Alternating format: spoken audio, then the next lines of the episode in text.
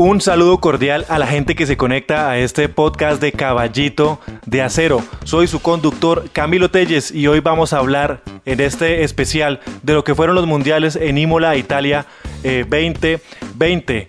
Eh, a ustedes les agradecemos que se conecten a este podcast, a esta serie de episodios. Les agradecemos mucho que nos escuchen y si nos quieren colaborar, si nos quieren ayudar un poco más para que este podcast sea eh, mucho más conocido y esté mejor ubicado en las listas de reproducción de los podcasts en las diferentes plataformas, les agradecemos, por ejemplo, que en iBooks o en eBooks nos, eh, nos den me gusta, se suscriban y comenten ahí en la parte donde aparece la cajita de comentarios de esa plataforma. En Apple Podcast también nos pueden calificar con estrellitas y en Spotify nos pueden eh, se pueden suscribir a esa plataforma para que les llegue la notificación cada vez que subamos un nuevo episodio. Y mil y mil gracias a la gente que se ha conectado porque eh, aquí, aquí hablamos de lo que más nos gusta, que es el ciclismo y el ciclismo eh, de manera profesional, tanto mujeres como hombres. Hablamos sobre este tema del ciclismo y, la bicicleta. El día de hoy no me acompañan en la mesa de trabajo el señor Ernesto Ortiz, el jurisconsulto de la mesa. También está Jorge Iván Salazar, está Gabriela Mancera, la antropóloga, y el señor Pedro J. Velandia, el historiador eh, de esta mesa, para hacer este recorrido, para hacer este recorrido mucho más ameno, para hablar sobre todo lo ocurrido, sobre eh, lo increíble que ha pasado el día de hoy, 27 eh, de septiembre, cuando grabamos este podcast en la noche, para hacer un breve resumen. Breve, entre comillas, como lo hacemos nosotros, que esto puede tardar entre una hora y media a dos horas, dependiendo de cómo estén las piernas de estos corredores. Así que me quiero referir rápidamente a lo que fue el día de hoy la carrera eh, de hombres de ruta, la, eh, prueba masculina de ruta. Y quiero preguntarle al señor Pedro J. Velandia eh, cómo estuvo la carrera el día de hoy, cuáles fueron sus sensaciones y qué fue lo que ocurrió. Pedro J. Camilo, un saludo para usted, para toda esta, esta fenomenal mesa de trabajo. La selección de Bélgica tiene, tiene tanto, tanto, tanta calidad. Estoy de acuerdo con Jorge que por favor demos nuestros números de cuenta para que nos consignen los, los oyentes y que este podcast se empiece a monetizar. Eh, Camilo, lo que vimos fue un poco eh, una carrera de, sobre todo en la primera parte de guion, de libreto, pues una fuga eh, que no, no, generaba peligro con un corredor mexicano, Ulises Alfredo Castillo, que no pudo terminar después de que, de que los capturaron con su compañero de fuga.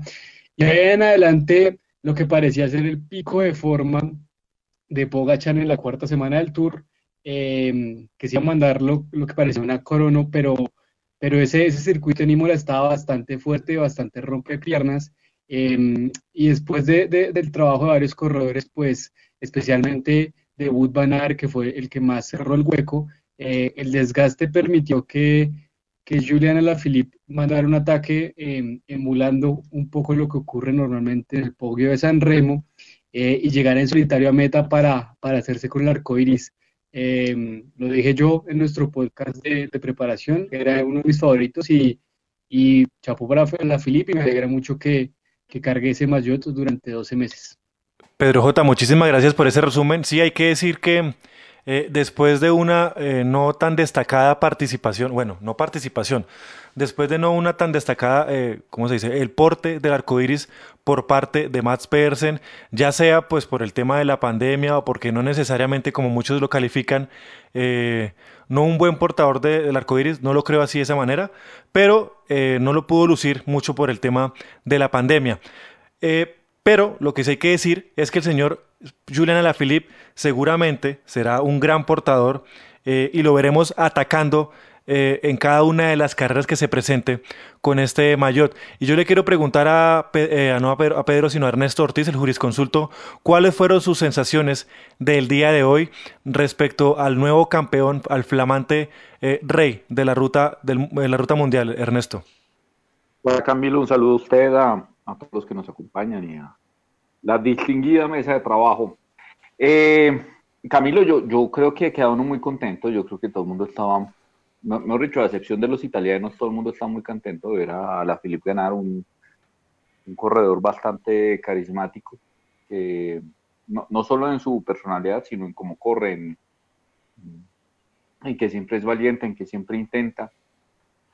Y, y yo creo que, que fue, digamos, un, un, ganador que, que, que enaltece la, la, camiseta, porque seguramente como pero lo vamos a ver atacar mucho este año. Yo por el otro lado, mmm, creo que si hay gente que queda con deudas pendientes, yo creo que especialmente eh, Italia no, no deja un buen sabor de boca, no, en su propio mundial no, no, deja, no, no llegó nadie al, en, el lote importante. Yo creo que Colombia también hizo, usando palabras de Rigoberto, una presentación discreta. Y también creo que hoy hay muchas críticas sobre Roglic, ¿no? Sobre particularmente el hecho de que eh, se ha vuelto exageradamente ahorrativo. Antes era un corredor valiente, ahora no, no, le da el bien, no le da viento en la cara nunca. Y pues ya lo podemos mirar más adelante, pero eh, parecía que no tenía tan buenas piernas, pero en todo caso sí se sacrificó Pogachar. Y, y mucha gente le critica que no le ayudó a quien sí le ayudó en el Tour, eh, que era Van Aert. Después creo que eso podemos mirar más adelante. Sí, eso, eso es cierto, Ernesto. Yo creo que hay unos puntos ahí que usted eh, pone sobre la mesa muy importantes, ya los tendré aquí, los vamos, a, los vamos a ir evacuando en el transcurso de este podcast. Las sensaciones de Gabriela Mancera respecto al, a la, pues no etapa hoy, a la carrera de hoy de hombres de la versión masculina de ruta. Eh, sí, Camilo, pues un saludo a usted, a todos los que nos acompañan acá en esta mesa, pues a todos los que nos siguen en distintos momentos. Pues a mí me pareció muy emocionante y creo que lo hablábamos también nosotros, que fue más emocionante una carrera de un día que una carrera de tres semanas, ¿no? O sea, yo siempre creo que, digamos, estas carreras tipo clásicas de un día son muchísimo más emocionantes y más esta que del mundial que se corre así como a sensación, es muchísimo más emocionante, también muy emocionante. O pues a mí me gustó esa última parte cuando la Filipa ataca y trataba de preguntarle a todos en las motos y eso como cuánto llevo, cuánto tiempo, o sea, ellos no tienen ni idea de nada.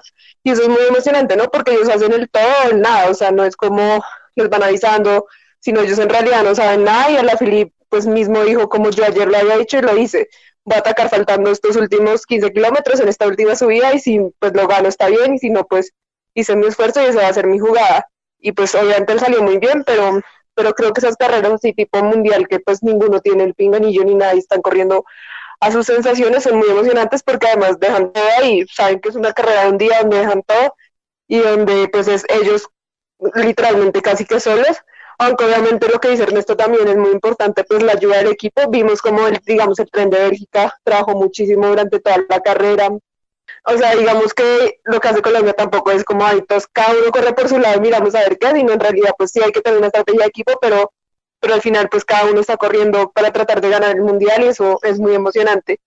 Y ya también ver a, a la Filipe pues, ganar y cuando estaba sonando el himno de Francia y verlo llorar, pues es muy emocionante también, ¿no? Como por por lo que le pasó este año con su papá, como por lo, pues por lo que le había pasado en el tour, pues que un error y todo eso, entonces verlo ganar y como que quede campeón mundial y verlo con esa camiseta durante todo el año va a ser muy chévere porque pues sí, además Alaphilippe es un corredor muy carismático, eh, todo, pues yo creo que la mayoría de, de, aficionados del ciclismo lo quieren muchísimo, entonces me pareció bastante emocionante y bastante linda esa carrera. Gabriela, muchísimas gracias. Y quiero preguntarle las sensaciones a, al decano de esta mesa, a Jorge Iván Salazar. Jorge Iván, sus sensaciones de la carrera con respecto al nuevo campeón eh, de la ruta. Bueno, pues eh, no mucho más que decir. Eh, creo que eh, Filipe es de esos corredores que uno eh, apoya sea donde sea porque corre de, de, esa manera siempre agresiva y generosa. Eh, ya es un poco de la casa, ¿no? Todo lo que ha hecho acá en Colombia. Eh, de hecho, casi se cae en el verjón por tratar de ondear una bandera colombiana. Entonces, eh, eh, no sé, creo que, creo que es un dignísimo eh, campeón.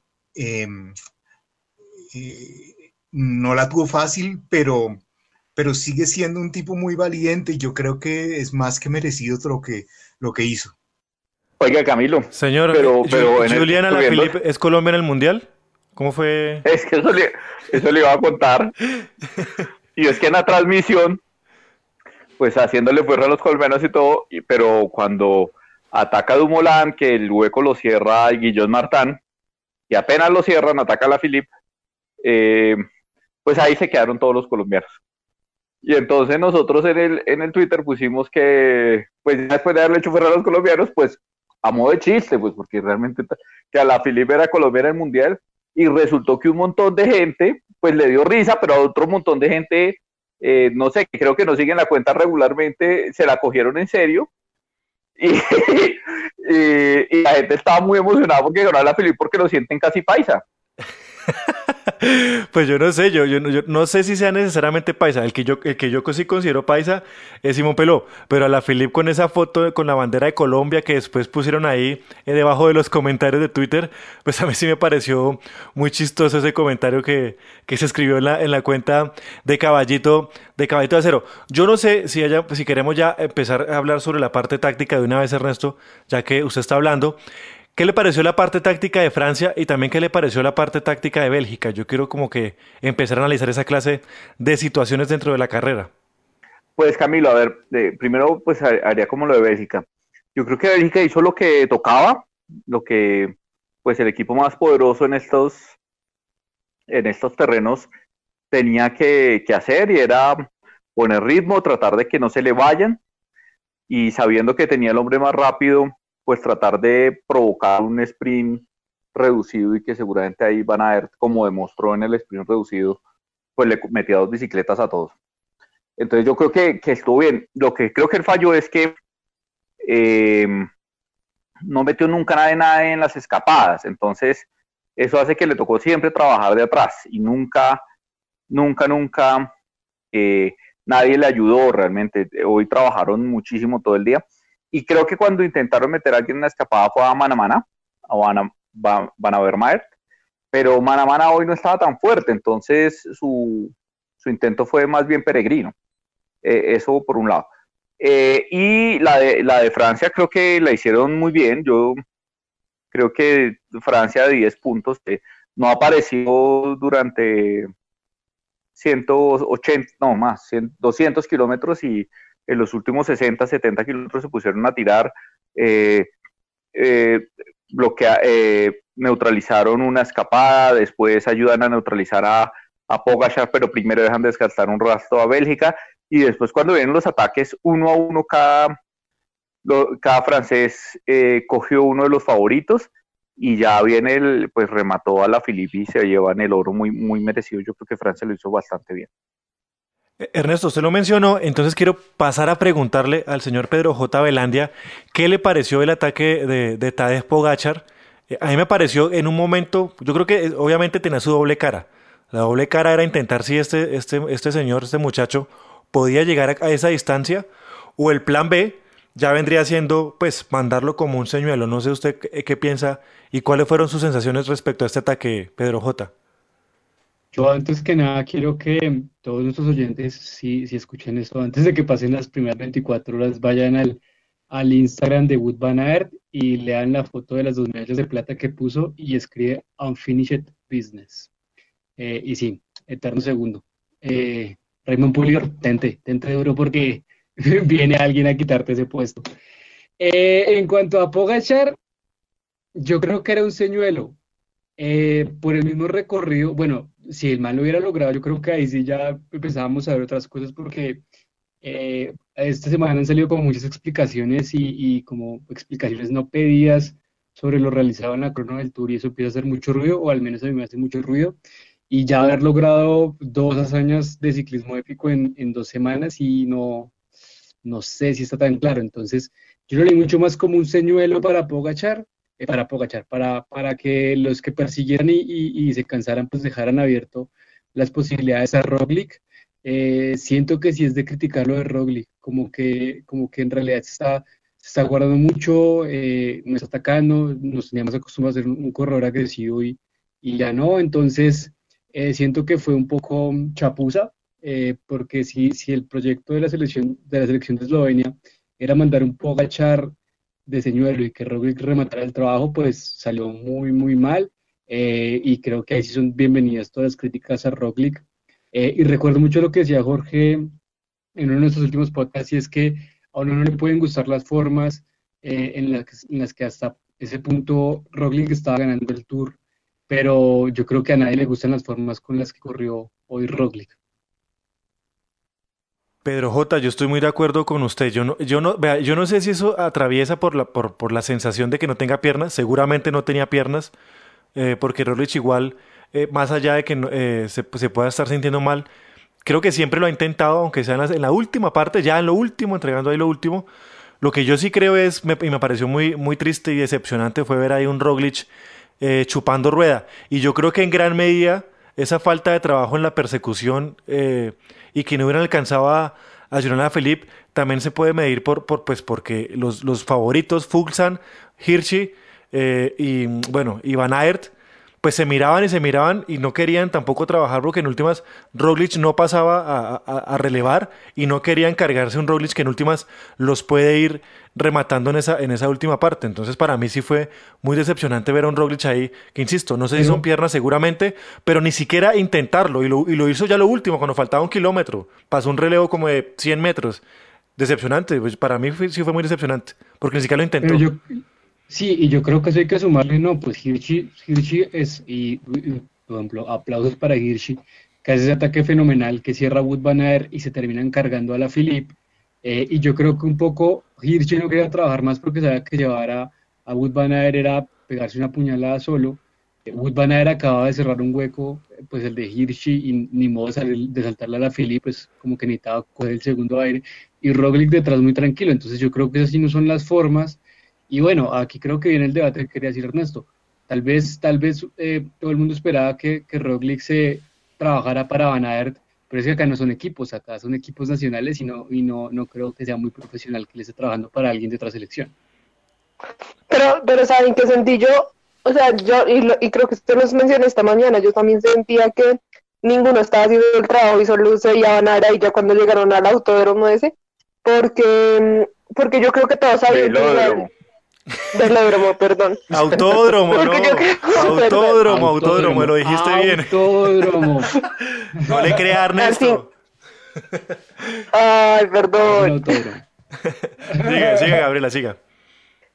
Porque, porque qué, cuando llegaron ahí, no así, cuando llegaron ahí, eh, pues yo creo que todos sabían que se llegaban al sprint finalmente el que les iba a ganar a Van Aert, entonces yo creo que igual todos no hicieron el gran esfuerzo porque dirían como pues ya la Filipa pues tiene una distancia considerable y puede ganar.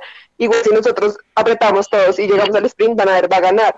Porque era pues el que estaba más, pues bueno, yo diría que ganaría él porque era el más fuerte ahí en el sprint. Entonces yo creo que también por eso ninguno hizo como el trabajo porque realmente el único que sabía que si llegaba con todos eh, y ganaba era Van. Yo, yo, yo sentí que el que más trabajó fue, fue Fuxdan, no sé, esa fue mi sensación, el que más le puso la cara al viento en la persecución. No sé si Ernesto tiene una opinión distinta. Eh, estoy de acuerdo con usted en que el que más trabajó fue Fugusa, yo creo que él sí no se le puede achacar que no trató de perseguir. Estoy de acuerdo con Gabriela en que siempre en el ciclismo hay que tener suerte y parte de la suerte que tuvo la Filipe es que en su grupo persecutor iba a Van Aert y nadie quería llevar, pues Van Aert es como el peor compañero para llegar en un sprint reducido.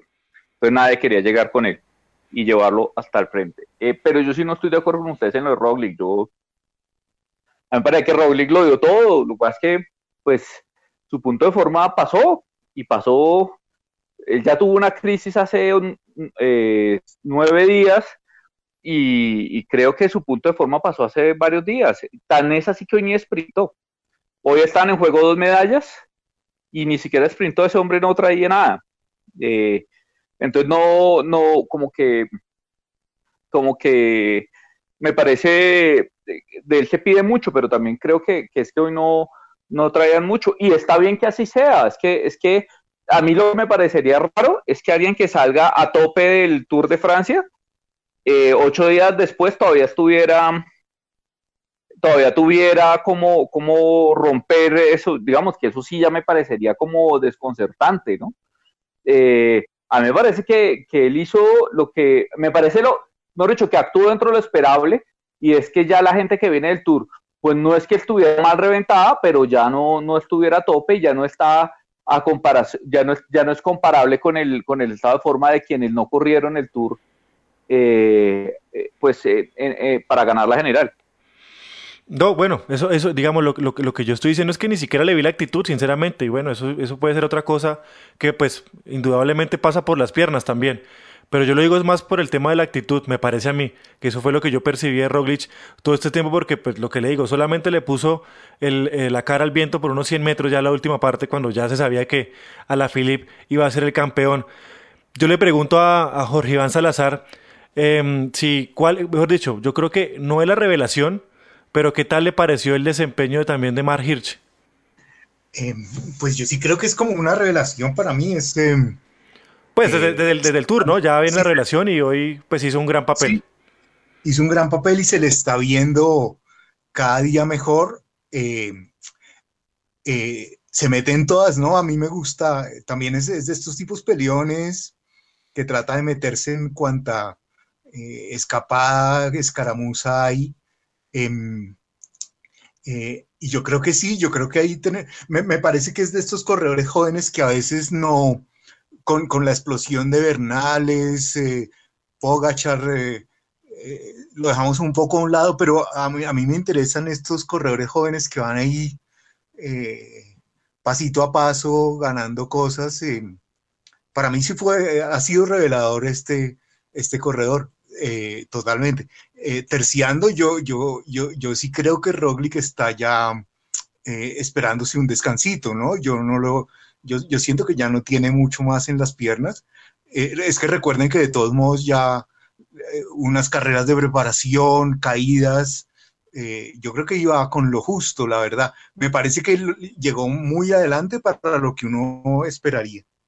O sea, mejor dicho, llegó muy adelante ya para las piernas que se le están viendo, Jorge Iván, para todo lo que ha sí, hecho. Para, sí, para mí sí. Es decir, para mí es de alguna forma este sexto puesto es, eh, pues es tremendo, ¿no? Y más allá de lo que hubiera hecho o no, pero eh, para una persona que viene de un castigo tan duro, em, yo creo que es eh, una muy buena actuación, ¿no? de hecho, fíjense ustedes que es, el único de los que estuvo en el Tour de Francia entre los primeros 10 que, entró ahí en esa clasificación, ¿no? y lejos, por otro lado, creo que el que lo sigue en, la tabla sería Dumoulin o algo por el estilo, entonces... Bueno, pero Van Aert también estaba ahí y Julian Alaphilippe también pasó por el Tour. Sí, eso es cierto, eso sí es cierto. Aunque, Además Van Aert castigado por, el, por la crono. Pero, pero no, yo creo que no, no atraviesa tanto por eso. A mí sí me impresiona más bien lo de Van Aert, porque es que Van Aert ha mantenido un gran nivel todo este tiempo. O sea, lleva un mes, eh, más de un mes dándole duro a la, a la bicicleta. Pues ganando esta claro, que Milán no, es no es lo mismo quienes quienes lucharon la general y tenían que luchar hasta el último metro, ¿sí? a quienes eh, los últimos 10 kilómetros, 5 kilómetros, 2 kilómetros podían aflojar o, o, etapas donde definitivamente no trabajaron, eh, porque no le tocaba ese día, no por nada diferente. No, no, el desgaste no es igual. Sí, no, no, no sé, pero igual pues ahí viene el ganador de la Estrella Bianchi y la Milán San Remo, ¿no? O sea, viene un desgaste más allá del Tour, no, no solamente lo que gastó en el Tour, sino las carreras que ha competido en este, pues en este, en este calendario un poco apretado por, por la pandemia. Entonces yo, pues yo a no tengo nada que reclamarle, sinceramente. Yo creo que eh, fue lo esperado, era el máximo favorito y estuvo ahí segundo. Eh, cuando yo sí, lo que yo sí creía con Julián Alaphilippe era que, mm, pues sí, yo creo que su, su pico de forma iba en crecimiento eh, y, durante el, y el Tour de Francia le sirvió para ir mejorando las piernas, pues para, para este día, que como insistimos acá en este podcast de Caballito de Acero, eh, chapó por lo que hizo a la Philip. Y ahora, pues, tercera... Camilo, pero ¿puedo terminar una, una, diga, idea? Diga. Y, es que creo que lo de hoy, ojalá le sirva a la Philip para um, que se convence una vez por todas que él puede ser un, un clásico mano de época, ya lo está haciendo, y puede de pronto luchar generales eh, de una semana, cierto tipo de carreras. Eh, que no, de verdad no se justifica que él sacrifique toda esa potencia y esa velocidad que tiene para volverse un escalador de alta montaña, eh, tratando de buscar un tour que no va a llegar porque él no tiene esas características y que en algún momento los franceses en su en su delirio por tratar de encontrar el próximo campeón del Tour francés trataron como de colgarle. Pues sí, yo opino lo mismo, Ernesto, y ojalá que, eh, que, que decida muy bien lo que quiera hacer con, con su, con su carrera deportiva, pues porque todavía le quedan varios años y como usted dice, eh, seguramente puede ser, puede marcar una época y que hágalo. Y pues esto, no solamente va para Van Philip, sino también puede irse para el señor Wood Van Ayer, que aquí en esta mesa de trabajo también le piden que sea vuelto mano, ¿no? Digo yo. No, yo no le pido que sea vuelto mano, he dicho que puede hacerlo.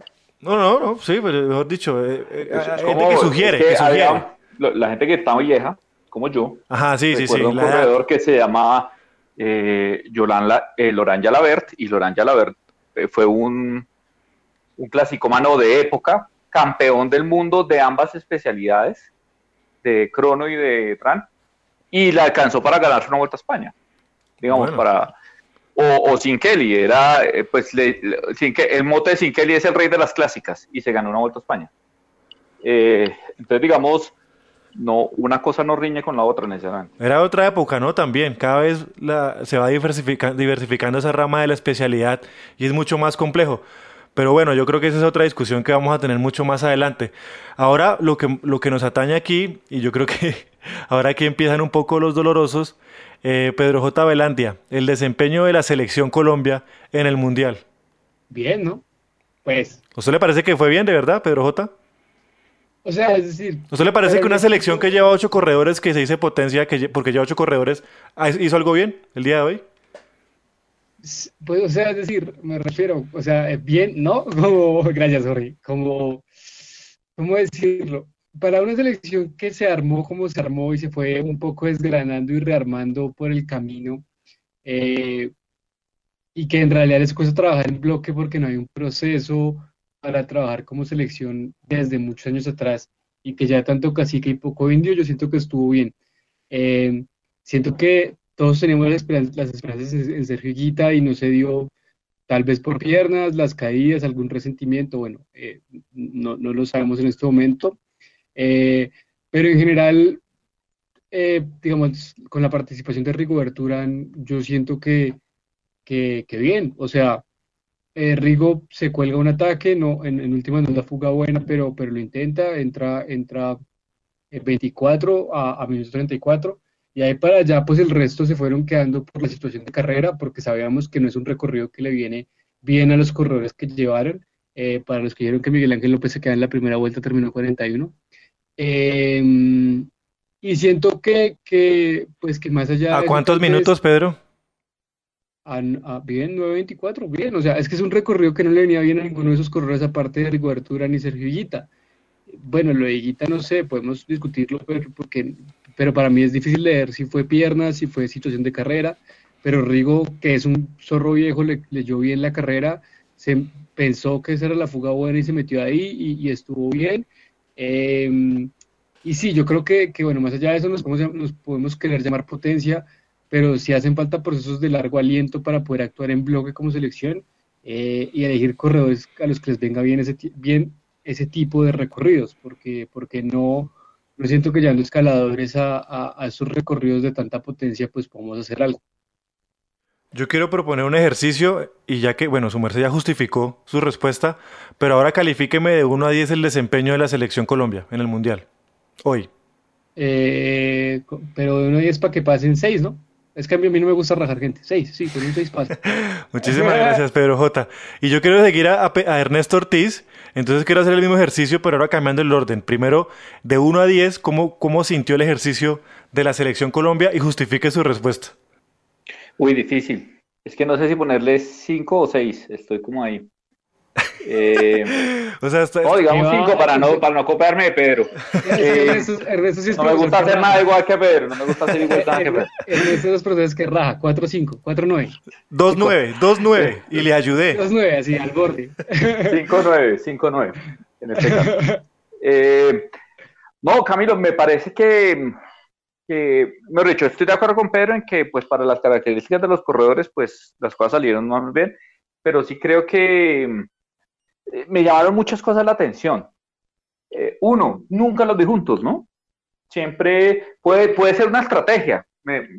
no sé si la estrategia era que cada uno cogió una rueda, ¿no? Y tenía que responder al ataque de esa rueda.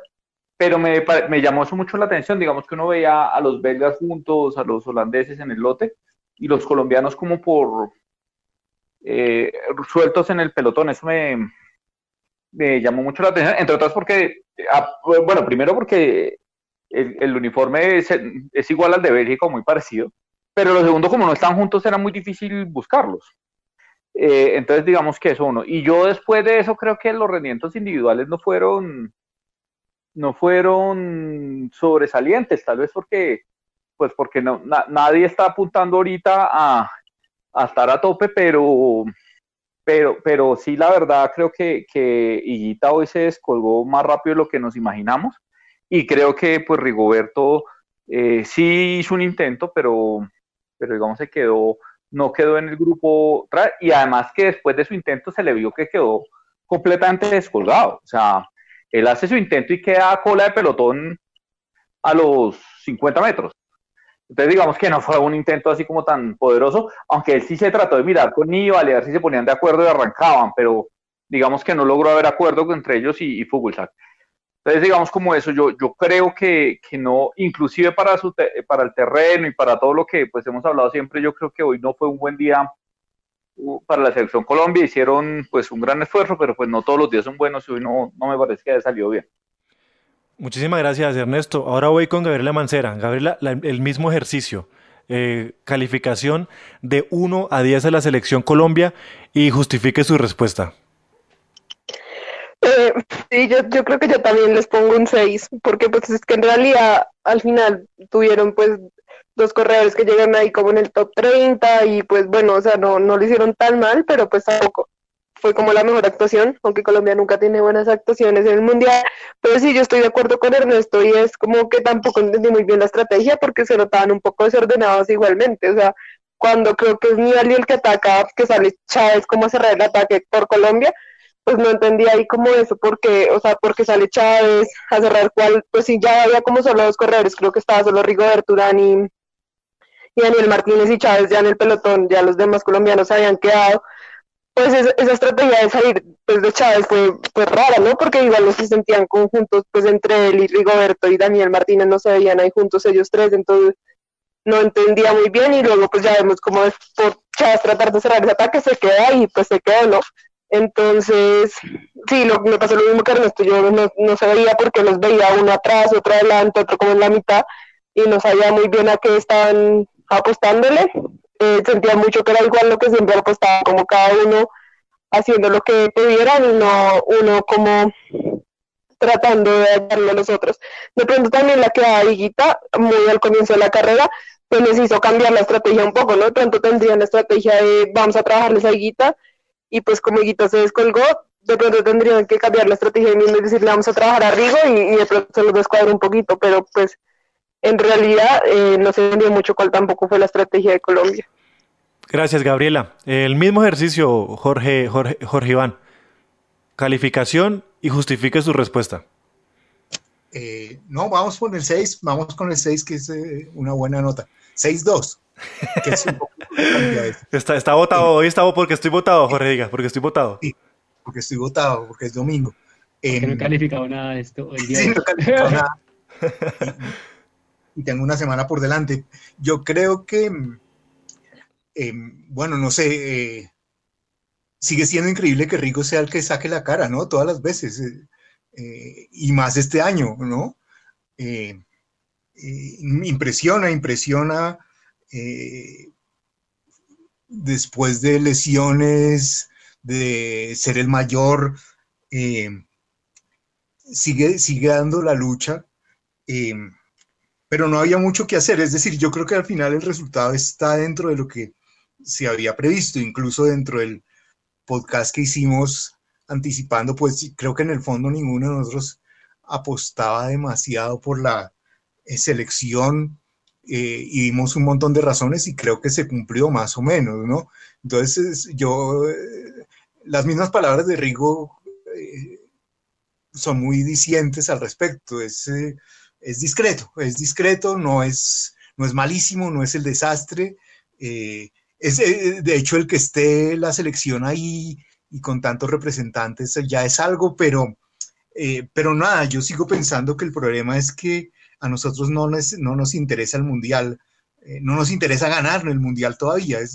todavía no, no, hemos mentalizado la idea de que esto es una carrera que valdría la pena tener, ¿no? Eh, todavía estamos pensando en el Tour, en la vuelta, ta, ta, ta. Entonces, mientras, mientras no haya esa, eh, esa necesidad, creo, casi de, de, ganar, esa presión por ganar, pues me parece que va a seguir pasando un poco lo que, lo que estamos viendo. Eh, muchísimas gracias, Jorge Iván Salazar.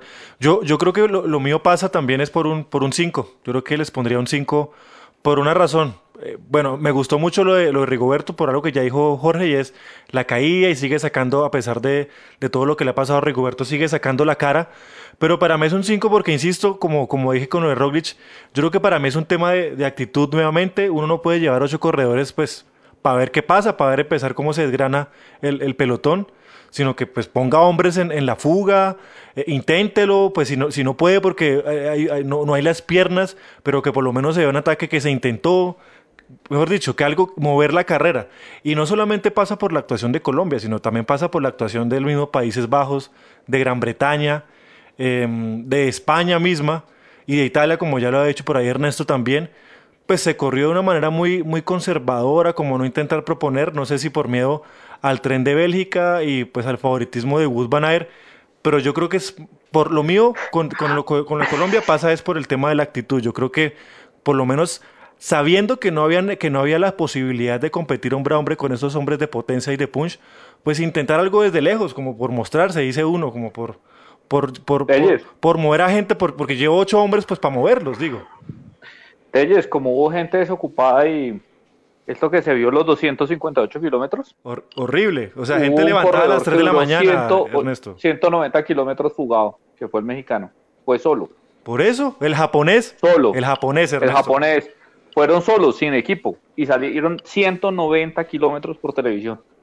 Eh, entonces diría, no, Colombia no está solo por televisión. Pero, pero bueno, pero se ve. Quiero comparar lo mismo, lo mismo de hace un año hace un año sí que era un mundial que no nos favorecía en absolutamente nada.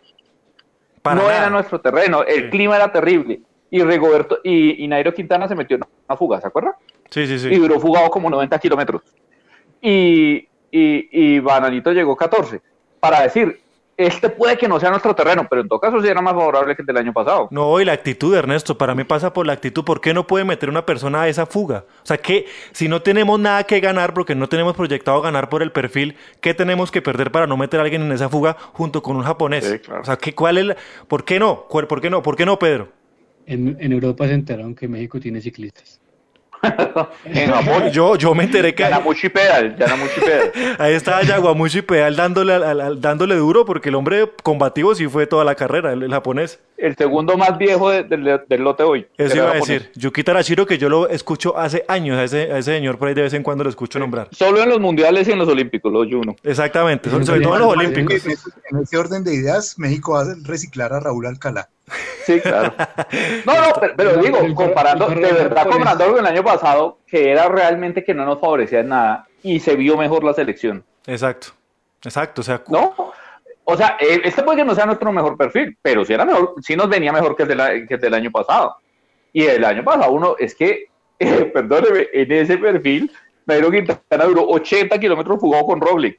Extrañísimo, ¿no? ¿Se acuerda, Ernesto? Muy extraño, muy, muy extraño ese, esa fuga. Y luego en esa carrera, porque realmente lo que fue fue un infierno, lo del año pasado, estuvo el ciclista más cómodo que existe en Colombia, o que ha dado el mundo, el señor Betancourt. El más arropado. el más arropado. El, ciclista más, arropado en la selección Colombia. y, y vamos a decir que aquí no podemos meter, no sé, a Cristian Muñoz en una fuga, o sea, o al mismo Esteban Chávez o sea, esperando que, Pedro J, no. había que mandar a López. O a López. O sea, esperando a que una selección de ocho, una que se dice ser potencia, esperando a que la desgranen.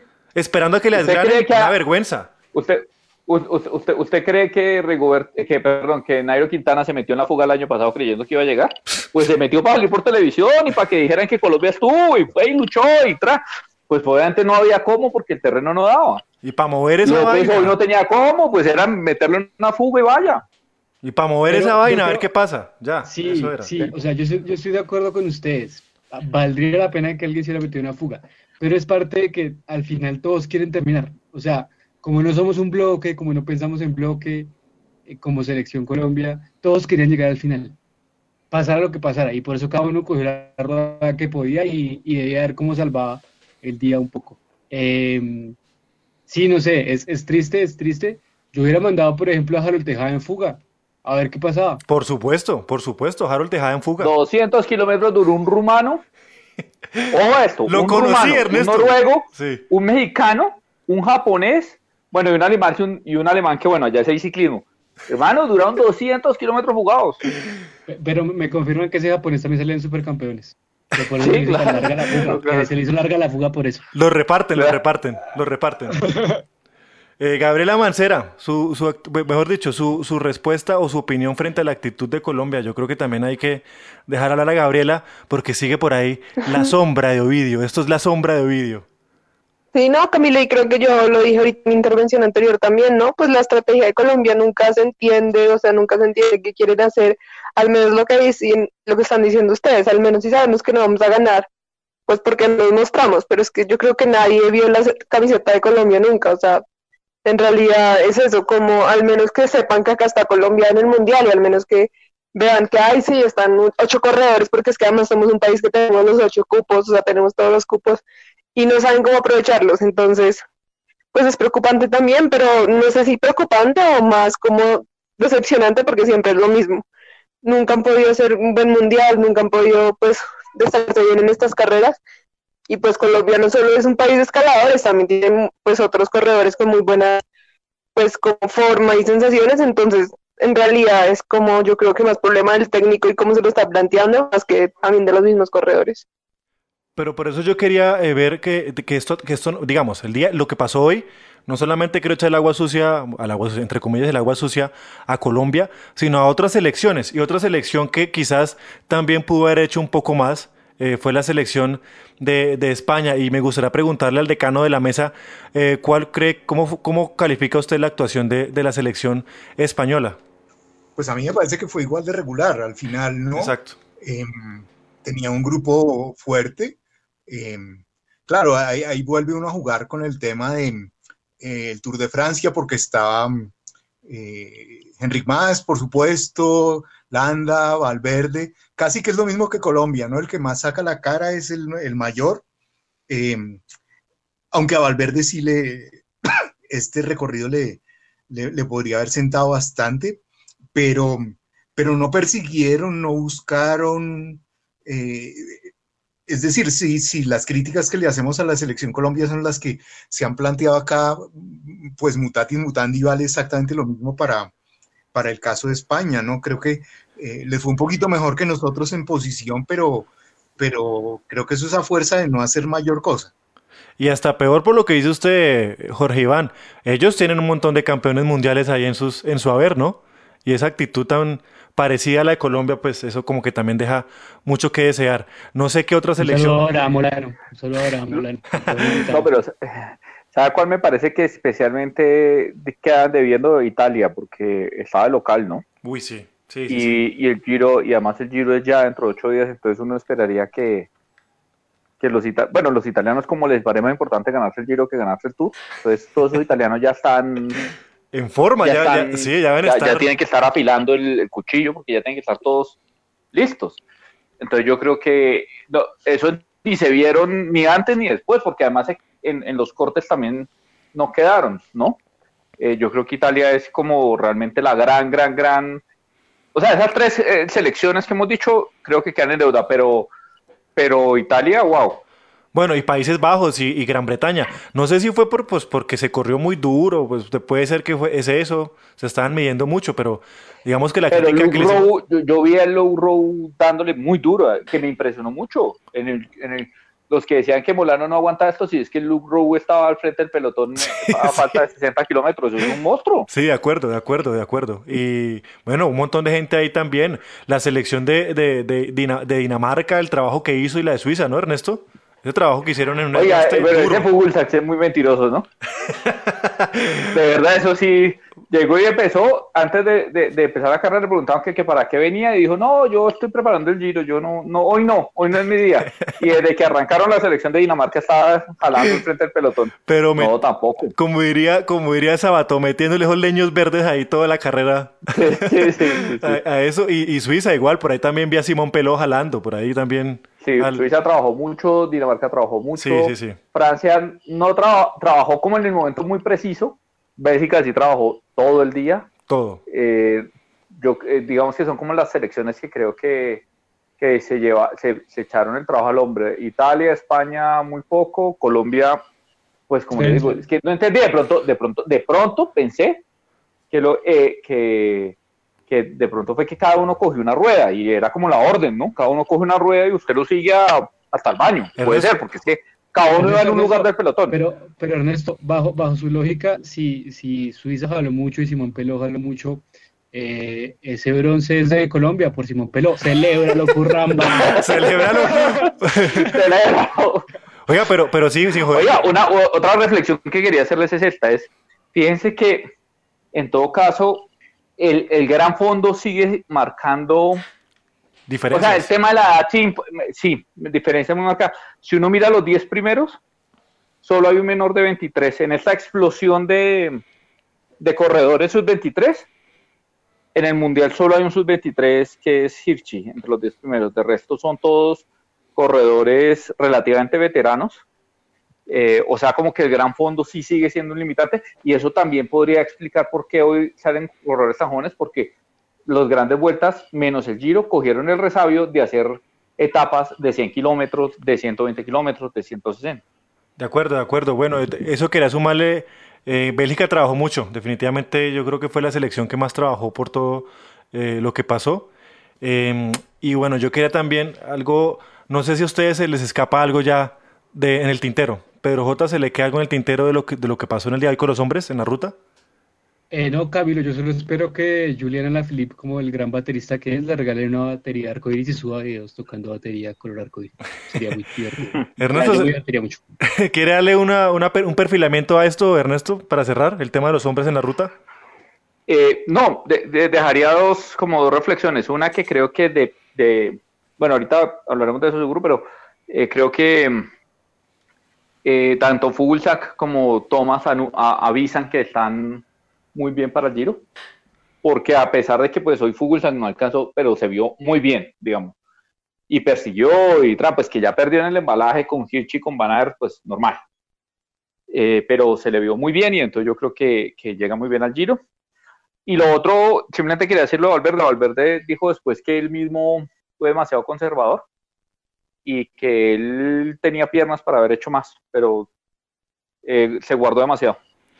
Se está guardando para los Olímpicos del otro año, seguramente. Yo creo que ya, ya no lo leemos, ¿sí o no, Ernesto? Sí, yo creo. Se está guardando para los Olímpicos. Gabriela Mancera, ¿le queda algo para darle cierre a, este, a esta parte? No, Camilo, yo solo quería decir que Van ver tampoco es tan viejo, ¿no? Van ver tiene 25 años, creo, 24, tampoco es. Como 26, creo que tiene él, sinceramente. Que por 25, 26. Sí, sí, sí, pero lo que pasa es que nos estamos. Pero 23, pero yo dije sus 23, ¿no? Eso fue lo que. Ah, ok. Era La, explosión sub-23. Ah, ok. No, pero, pero sí, es que lo que pasa es que como dijo Miguel Ángel López, ya los ven de 26 y los ven viejos. Vanar tiene 26 exactos. Sí, pero es que había gente que estaba poniendo hoy de favorito a, a, a Sí, sí, sí. Y a, y a, y a Pogachar, y pues no, esos muchachos no, en el gran fondo no, no van. ¿Saben a quién vi reventarse rápido, joven? Kevin Rivera, de Costa Rica. Que, que él es muy buen corredor y lo vi reventarse Higuita, Higuita hoy lo reventó fue el fondo. Sí, sí, sí. No, pero es que Kevin Rivera es, un escalador muy nato. O sea, semana ahí sí estaba. O sea, nada, no le venía nada bien ese perfil. y bueno, en fin. Eh, Jorge Iván Salazar. Guillermo Martán lo hizo muy bien. Yo ah, creo que hizo un gran mundial, Guillermo Martán. Hay que decir que Guillermo Martán hizo un gran mundial. Y solamente para recordar eh, que se está haciendo la rifa del libro y el MOOC. Ahorita, cuando acabemos este podcast, voy a hacer el, el sorteo. Y vamos a dar los ganadores ahí en la en la cuenta de Twitter, Twitter de Caballito de Acero. A Jorge Iván Salazar. Y Landa, qué pena una cosa final, y Landa también se hizo un gran mundial. Llegó 16, era su primer mundial, nunca había corrido, y llegó con Nibali eh, y, con varios segundos de por delante del grupo Carapaz y Urán. Eh, se hizo yo creo que un gran, gran mundial Landa. De acuerdo, de acuerdo. Eso había que resaltar también la primera participación de Landa y lo que hizo, porque intentó también meterle un poquito de, de movimiento a la carrera eh, para la selección de, de, España. Jorge Iván Salazar, ¿se le queda algo a su merced en el tintero de esta parte? ¿Algo para cerrar con los hombres en la ruta masculina? No, no, no. Eh, me gustaría un día que pudiéramos hablar de los hombres en la ruta femenina. Uy, qué pena con que sí, muy redundante. Jorge, Iván quiere hacer como Pedro que quiere coger la lista completa, los 173, uno por uno. no, no, no, es que aquí el, hoy, estoy con problemas de lógica y estoy redundante. Muchísimas gracias, Jorge Iván, por... por... No, no, no, solo quedaron 88. sí, pero hay que ver la actuación de los 173. Bueno, entonces yo creo que ya cerramos esta parte. Obviamente se nos quedan muchísimas cosas por hablar. Podríamos hablar cinco horas, pero por no cansar a, la, a los oyentes, vamos a pasar a lo que ocurrió con las mujeres en, en, en la ruta y nos lo va a traer quién fue la ganadora Gabriela Mancera y cuáles fueron sus impresiones. Eh, sí, Camilo, bueno, aquí como hablamos del tren de Bélgica anteriormente, aquí en, en las ganadoras de la ruta ya tendríamos que hablar del tren de Holanda, ¿no? Es impresionante cómo, cómo ese tren de Holanda realmente manejó como toda la carrera y ganaron. Y, y si no hubiera sido por, ¿por qué? Por la italiana, quedan los tres primeros puestos. Eh, Ana van der Breggen además se llevó pues la contrarreloj y ya está. Y lo más emocionante yo creo que las carreras femeninas es que hay ataques largos. En este caso pues sí le prosperó a Van der Breggen, atacó faltando 40 kilómetros después sola y en un momento le sacó bastante distancia y en, y en realidad ganó con casi con un minuto de diferencia sobre Van Beuten y Longo Borgini, que fueron las, la, pues, la segunda y tercera consecutivamente. Entonces, yo creo que el tren de Holanda es impresionante y, y, ahí sí es que no lo desbanca nadie. Son muy buenas y pues cada una corre en un equipo distinto, pero pues cuando se juntan, en realidad son muy buenas todas juntas, tienen una muy buena estrategia de equipo. Cuartas quedó la otra italiana que es Van Dijk. Entonces, cuarta, cuarta perdón. Eh, cuarta, cuarta, Países cuarta Bajos. La... Países Bajos. Que, la dijo italiana, pero sí, Países Bajos, sí, sí, sí. Ah, perdón. Sí, sí, sí. La, tercera fue la italiana y la cuarta de Países Bajos pues, eh, fue Van Dijk. Eh, yo creo que la carrera femenina, como siempre, fue un gran espectáculo. Esas carreras femeninas siempre son bastante emocionantes. Hay ataques de unas, ataques de otras, se neutralizaban. Eh, luego, pues, el último ataque de Van der Breggen, la ganadora, que pues fue, como les dije, 40 kilómetros, y luego el ataque de Longo Borgini, que, que trata, pues, trata de alcanzar a Van der Breggen, pero Van der Breggen pues ya le lleva bastante distancia, y ahí es cuando Van Bleuten, además yo creo que hay muy buena estrategia de equipo, porque yo creo que Van Bleuten misma sabía que por la lesión que tenía su muñeca y eso de pronto no podía pues ganar, pero le jugaron toda la estrategia a Van der Breggen y, y por eso Van Bleuten salió a, neutralizar a, a Longo Borgini y pues lo hizo muy bien, quedó segunda, ¿no? Y no dejaron que Longo Borgini se fuera más y, y le ganara a Van der Breggen o, o ganar, pues llegara junto a Van der Breggen. Entonces, eh, pues sí, la estrategia de Holanda es muy buena. En realidad son el mejor equipo del mundo como a nivel nacional y, y las mejores corredoras del mundo a nivel individual. Eh, eso pues por ahí. Digamos que los ataques fueron muy buenos. Igual siempre vimos como las mismas que siempre han destacado en las fugas, en, pues en los ataques, en la última fuga cuando tratan de salir, eh, la penúltima fuga, digamos así, cuando tratan de salir todas por Van, Van der Breggen, ahí pues ya iban solo como las que siempre se destacan, que pues era Niama, la, la danesa, eh, iba eh, Elizabeth Deinan, la, la, de Gran Bretaña, pues iban Bleuten, iba Longo Borgini, o sea, como las que siempre han estado en el radar, ellas eran las que iban como persiguiendo a Breggen, y ya luego es cuando Longo Borgini hace el último ataque y es la única que pues sale a, neutralizarle un poquito desde Van Bleuten. También muy muy impresionante lo de Van Bleuten, ¿no? pues esta semana no había podido entrenar, no tenía como su forma, estaba en el hospital, acabó de salir y llegó a competir y quedó segunda. Entonces también es una mujer como de otro nivel, impresionantísimo. Y, y pues chévere que pues otra vez el, el arcoíris se quedó en Holanda un año más y, y, yo creo que seguirá así pues por bastante tiempo hasta que en realidad llegue una selección que pueda desbancarlas, que es bastante difícil porque son muy buenas. Pedro J, muchísimas gracias Gabriela por, por el resumen de lo que fue la, esta carrera femenina. Yo creo que la historia del ciclismo femenino esta última década se, se hay, que, hay que contarla desde, desde los Países Bajos, desde Holanda. Pero lo referido, quiero preguntarle al señor Pedro J. Belandia, ¿Cómo observó usted el papel de las tres colombianas que participaron en, en esta carrera? Pues Camilo, yo me senté juicioso ante el computador, prendí la pantalla y así observé la participación. Ok, vale, vale. o sea, eso en, cuanto a la forma, Pedro, y ahora, el contenido. Eh, no, Camilo, yo creo que fue realmente una participación muy buena. Eh, yo soy de los que de los que valoro mucho más el proceso que el resultado. Eh, Daniela Tortuga no lo logra terminar, Carolina Upegui eh, termina en la casilla 83 a 22 minutos 57 segundos de la ganadora y Paula Patiño en la casilla 55 a 14 minutos 01. Eh, se notaba que era, pues igual que el de los hombres, un circuito bastante exigente em, y pues un poco con tres corredoras que iban a probar. Em, no hay que olvidar que, que tanto Carolina Pegui como Daniela Tortuga están en un proceso que arrancó este año con el con Nago CM. Eh, y siento que, pues, que es una presentación buena para, para lo, que, lo que está pasando. Esperábamos de pronto un poco más de Paula Patiño, pero, pero es que era un recorrido muy fuerte y, y, el ritmo de carrera fue muy, muy, muy alto. O sea, no, creo que no hay que, no es que, no creo que en los Países Bajos las ciclistas salgan de los árboles, sino que en realidad los procesos como selección nacional de Países Bajos eh, en ciclismo femenino son bastante largos y efectivos y eso se demuestra en el trabajo conjunto de, de, de Van Vleuten y, Van der Breggen. Eh, pero asimismo siento que, que, para el proceso que ya nuestras tres corredoras es de aplaudir lo que hicieron y si me va a preguntar por nota, yo creo que a esas mujeres sí les pongo un 8-5. Eso, le iba a preguntar por su nota. Eh, empezamos con, la, empezamos con la justificación y luego fue con la, con la nota. Muy bien, Pedro, muchas gracias.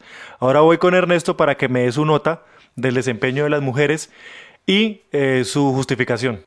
Eh, Camilo, yo no soy tan generoso como Pedro. Yo creo que, que las ciclistas hicieron muy buen trabajo, pero el trabajo de la selección no fue bueno.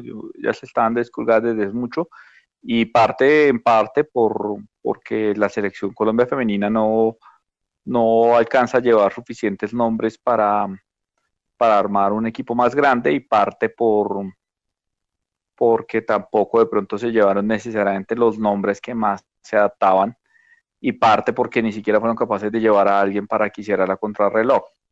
Entonces, em, mejor dicho, como el esfuerzo de ellas lo, lo valoro, lo pondero, le pongo 10 al esfuerzo de ellas, eh, pero como resultado, como la selección no solo son las ciclistas, sino es eh, también un trabajo del técnico, un trabajo de la dirigencia y de todo, yo sí creo que eh, me parece que se nota más la tarea pendiente en las mujeres que, que en los hombres porque porque realmente sí que me, parece que hicimos una chapuza muy grande al, armar el equipo, al, al, al, insisto, me siguen, yo sé que estamos hablando de la línea, pero el hecho de que no hubiéramos llevado a nadie a la contrarreloj femenina me parece pues que no se corresponde y, que, no puede ser eh, todo el esfuerzo que están haciendo esas mujeres para que, para que nuestros dirigentes hagan ese tipo de cosas. muchísimas gracias, Ernesto. Eh, voy con, Gabriela Mancera. Gabriela Mancera, nota para eh, las, mujeres y su justificación. Eh, yo les daría un 7, digámoslo así, porque a mí me pareció que, digamos, la participación de Paula fue buena, terminó la carrera, quedó, pues, en, creo que un top 30. Em, no, mentira, top 50 no. Bueno, pero Paula terminó la carrera, me pareció que Paula lo hizo bien, pues Paula venía de correr el Giro Rosa, entonces también tenían un poco ahí pues las piernas para correrlo, porque bueno, había hecho muy buena presentación en el Giro Rosa también. Y yo siento que, sí, lo que dice Ernesto es verdad, nos llevamos a las corredoras que podrían haber llevado, pero es que tampoco teníamos más corredoras en Europa y una de las justificaciones que dieron, creo, pues lo leí, que para no llevar a alguien a la contrarreloj era porque no había una contrarrelojista en, en ese momento en Europa y que para llevar a alguien de Colombia era muy complicado como por las pruebas COVID y no sé qué. Entonces, pues que no, pues no la hallaron, porque finalmente en Colombia de mujeres solo estaba Paula, Diana Moreno que había tenido el accidente y las chicas del Colnago CM. Entonces, pues creo que fue por eso también la justificación un poco que no tenían las corredoras para llevar, y por eso pues llevaron a las que tenían en Europa y las que tenían como en ese momento para, para la selección. Y, finalmente pues Paula hizo su mejor trabajo, me parece que lo hizo muy bien. Em, las chicas del Colnago también, Daniela Tortuga, es que Daniela Tortuga tiene 19 años, o sea, también es alguien muy joven que hasta ahora está aprendiendo, está empezando a correr en Europa, está empezando a ver cómo son todas esas carreras, y me parece que para tener 19 años y estar, eh, pues ahorita en este momento en Europa en el nivel que está, lo está haciendo muy bien, y por eso pues tampoco tendría como mayores reclamos hacia ellas. Jorge Iván Salazar, la misma. Yo iría como por un 7 porque mm, sí creo que la situación eh, es diferente. Está, Colombia está arrancando este trabajo femenino eh, en Europa. Eh, lo que dice Gaby es cierto, tenemos todo el tema COVID que complicó tanto la situación, pero hay que ponderar un poco las precisiones de Ernesto. Mm, eventualmente hombres, mujeres, eh, eh, el ciclismo colombiano en estos mundiales siempre va es un poco a participar más que a disputar. Eh, solo que en el caso de las mujeres, como está arrancando su proceso en Europa, pues yo creo que tenemos que ser más, más tranquilos, esperar que esto vaya cuajando. probablemente va a ser cosa de ciclistas más jóvenes más tarde. Eh, y creo que es eso, un inicio.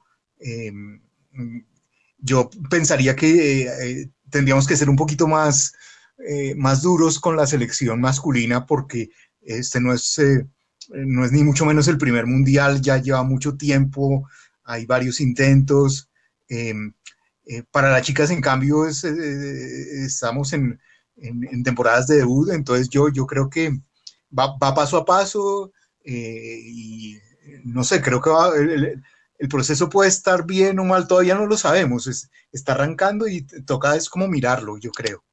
Yo pues estoy un poco más por la línea de Jorge Iván. E increíblemente ya no voy a estar tan rabón al estilo eh, Iván Mejía. Yo personalmente les daría un 8 por esa precisa razón, por esa, esa razón que precisa Jorge.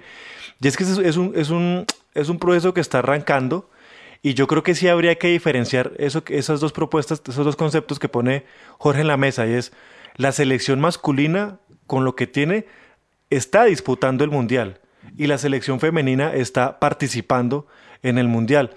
Dicho eso, por eso pongo el, el, 8 porque me parece que, que, la, que la participación de, la, de, de, las colombianas está muy bien. Seguramente si vuelven a hacer esto el otro año, pues tendría que ponerle un 4 o un 5 si son las mismas corredoras las que ya van allá y tienen un poco más de experiencia, sumado a eso que de repente sumen más puntos y puedan llevar más corredoras, habría que ser un poco más eh, fuertes en la, en, la, en la calificación por esa clase de cosas. Eh, y yo creo que esa es como, como, como mi opinión y mi, y, mi, calificación. Oiga, Camilo, quisiera hacer una reflexión sobre esto de, de, de que no fueron por el COVID. Chile, Argentina, Trinidad y Tobago y Barbados atravesaron el charco y llevaron a alguien a hacer la contrarreloj. La chica, la chica de Chile no aplica porque está en el laboratorio de la UCI, entonces está bien. Bueno, pero y entonces la de Trinidad y Tobago. No, solo, solo quería esa, Pero tocaría buscar dónde está. Entonces, hágame el favor. Por allá no llegó COVID. Entonces, entonces, eh, entonces no, no hay derecho que, nuestro, que nuestros dirigentes sean tan malos. Uno tiene derecho a ser malo, ¿sí? Pero no tanto es que son, son demasiado malos, demasiado malos. Entonces yo, yo reitero, a mí el esfuerzo de las ciclistas me parece altamente plausible. Eh, pero, pero como, como selección, como, digamos, no como, como grupo deportista, sino como, como escuadra, sí creo que quedan muchas cosas pendientes para trabajar, porque es que eh, es que no, no, no, puede ser que no llevemos contra relojera. Yo me parece a mí tan increíble o sea, ver, ver, ver, que de Barbados, Amber Joseph eh, fue, perdió 10 minutos, está bien, pero fue. Sí, sí, no, yo, yo, no, en, no, en ese apartado. Ahí quería decir. Perdón, Gabriel, un momentico. En ese apartado sí le pongo cero, obviamente, en el tema de la crono, ¿no? O sea, eso es una, es una, es una, una, indecencia lo que hizo lo que hizo la federación. Una indecencia. Gabriela. Y, y quiero decir que los campeonatos, bueno, las Copas Mundo de ciclomontañismo empiezan el otro domingo, bueno, el sábado y el domingo en República Checa y hay dos corredores colombianos que anteayer estaban en Colombia y los llevaron.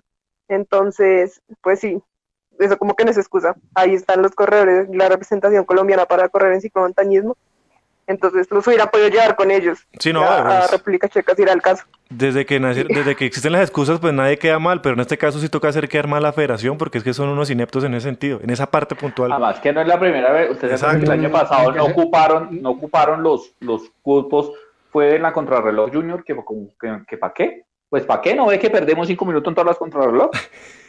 Pues para ir formando, ¿para qué? Pues para hacer procesos, procesos que no, que no hacemos. Así pierdan 10, no importa, pero ya estuve en una contrarreloj de un mundial, ya, ya, ya es otro ciclista. Pedro, yo te iba a decir algo.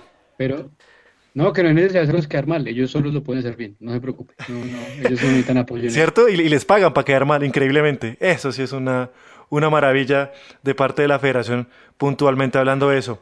Ernesto Ortiz, pasemos a la crono de los, de, lo- em, de- digo, a la crono no, sino a los hombres en la crono, con la participación de Daniel Felipe Martínez. Y sus impresiones, Pues, ¿no? sobre la carrera general. Siga. Eh, pues ya pasó hace unos días, entonces creo como que, que hacerlo muy rápido, ¿no? Creo Sí. que ya todo el mundo conoce los resultados. Eh, el ganador fue Filippo Gana. Eh, yo, yo creo que eh, acá lo sorpresivo fue realmente el, el- el- a mí lo de Gana no me sorprende, yo creía que era el más fuerte, Mm, pero sí me sorprendió un poco lo de Rohan Dennis, que no quedara siquiera en, en, digamos, un hombre que venía a ser dos veces campeón, que lo pasaron por, a- a- bueno, Sky ahora Ineos, únicamente a contrarrelojear, un hombre que la verdad casi que no corre el resto del año eh, y se prepara únicamente para la crono, pues yo creo que sí, Es que pues no tenía, no- no- no tenía la, ma- no- no tenía la BMC. sí, no tenía la BMC que pero, pero creo que para él sí es un, un golpe eh, muy importante. Y lo otro que quiero rescatar de esa crono es el, el muy buen trabajo de Geraint Thomas que demuestra que para los 65 kilómetros de crono que vienen en el Giro está fino. Está así, está en su punto. Ah, bueno, y la historia, sí supieron la historia de Thomas con el potenciómetro, ¿no? ¿Qué pasó? ¿Que la robaron? ¿Fue algo así? No, no recuerdo, no sé. Con el Garmin, con el Garmin. ¿Qué fue, Ernesto? ¿Qué Sí, fue? eh, sí, con el Garmin, que, que no le, que, no, que la bicicleta no tenía Garmin. Entonces corrió a pura sensación. Geraint Thomas, o sea, yo creo que estaba, No, pues es- el que eh, sabe, eh, sabe, ¿no? Pero bueno, no, no, no lo hacía, no lo hacía desde el colegio. Sí, o sea, incluso en la entrevista que dio Rigobert Urán cuando pasó todo esto, el tema del potenciómetro, él decía, pues sí, yo corro en las rutas con- eh, sin potenciómetro, pero el día que me toque la contrarreloj, evidentemente ese día yo meto el potenciómetro, como lo hizo en la, en la contrarreloj en el Tour de Francia. Eso sí no... Pero, pero hablando de eso, y, y algo que no tiene nada que ver, pero acá nos podemos desviar un poquito. ¿Vieron que Pogachar corrió sin potenciómetro en la crono del Tour de Francia?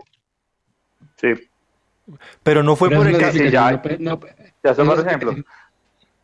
Pedro, Pero es la, la época de las explicaciones no pedidas que me hacen mucho ruido, porque, bueno, pero no va a desviar, pero dicen que es que habían revisado el recorrido como de cuatro meses antes que el mes sabía las curvas de memoria, pero no, o sea, no sé, raro, ruido, hace ruido, pero pero, ¿Por qué? ¿Por qué, Pedro? pero no entiendo, o sea, ¿por qué hace ruido? Estamos hablando, de- o sea, sí, estamos hablando del, del reloj, bueno, el, el potenciómetro, pero no entiendo, o sea, que no haya...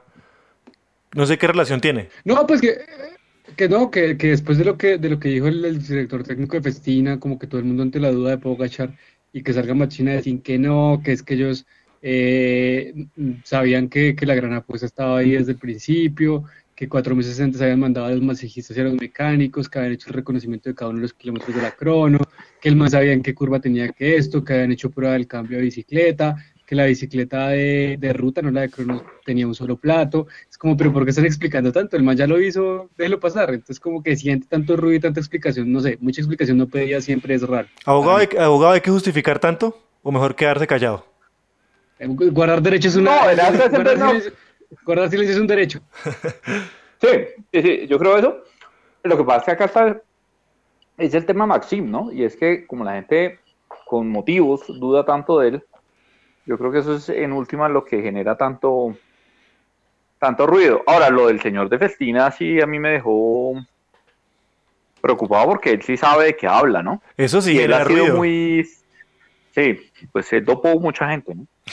Pues tuvo un equipo que se dopaba mucha gente. Gabriela Mancera. Eh, Ah, perdón, siga, pero Ernesto, re- eh, remeta, No, remate pero ahí. mucho, poquitos. ¿Ah? Poquitos, no todos. Todos, güey, todos, pues lo echaron de un tour. El único irónico, equipo que he visto que lo echaron de un tour completo fue al Festina. Es irónico. Y A mí siempre me da mucha risa que, que, pues, que, la, que, la, que, la publicidad de Festina siga apareciendo en, en televisión, ¿no? Siempre eso me pareció muy... Pues Muy curioso. Sí, pero a mí- a mí un es- reloj, la gente sigue usando relojes. Sí, sí, más sí, de rápido acuerdo. y que salen un poquito con esteroides, pues ya, normal, relojes chivas. Pero a mí, por ejemplo, eh, eso sí demuestra que la publicidad, porque a mí ya, ya, yo nunca me compraron Festina nunca en mi vida. Y un Mapei. No. ¿Qué tal Mapei? ¿Cómo le va con Mapei? Eh, pues se cayó la pancarta, ¿no vio? Sí, oiga, ¿cómo fue eso? Yo no entendí, Ernesto. Pues cuando llegó Filippo Gana, cuando lo estaban con- le estaban poniendo la, la medalla, pum, se cayó la pancarta de la meta. Se hubiera podido matar a alguien. O sea, mejor dicho, eso pudo haber terminado en tragedia, mal, en Italia. Como, como, como cuando se le cayó la, la araña a Yates, A ¿se Yates. acuerdan en un tour? Sí, sí, sí, a Yates. Sí recuerdo, de hecho, por ahí vi el video hace poco porque... eh, un video que, que había grabado una de las motos, que también se quedó enredado en, Sí. esa, en esa araña. Oiga, Pero- Camilo, para no desviarnos tanto, para terminar con Daniel Felipe Martínez, fue 18 a 1.52. Yo creo que es una es una actuación bastante decorosa, digamos, muy eh, pues bien, o sea, digamos, 1.52. Mejor dicho, puede que el puesto no sea el mejor. Habíamos pensado que tal vez un top 15, pero la verdad es que el 1.52 en 31 kilómetros de una, de una crono totalmente plana, eh, con un monstruo como gana, no está tan mal. Sobre todo si se compara con otros vueltómanos que en últimas es con los que él se tiene que comparar para luchar una general, Exacto. ¿cierto?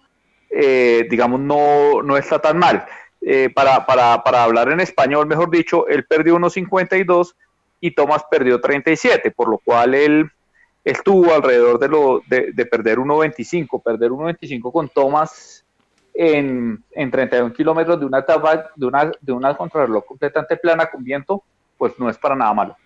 Sabiendo que él no viene en su mejor forma porque ya está eh, bajando su pico de forma y, y Thomas tiene que estar psycho killer. Exa- exactamente, eh, Ernesto. Y no, y lo- a mí lo- yo tengo una opinión ahí rápida y es lo, lo de Filippo Gana, pues una máquina para la contrarreloj, eso sí, nada que hacer, meterle 30 segundos a Wood Van Aert, pues eso es una salvajada, me parece a mí. Eso sí, nada, nada que hacer.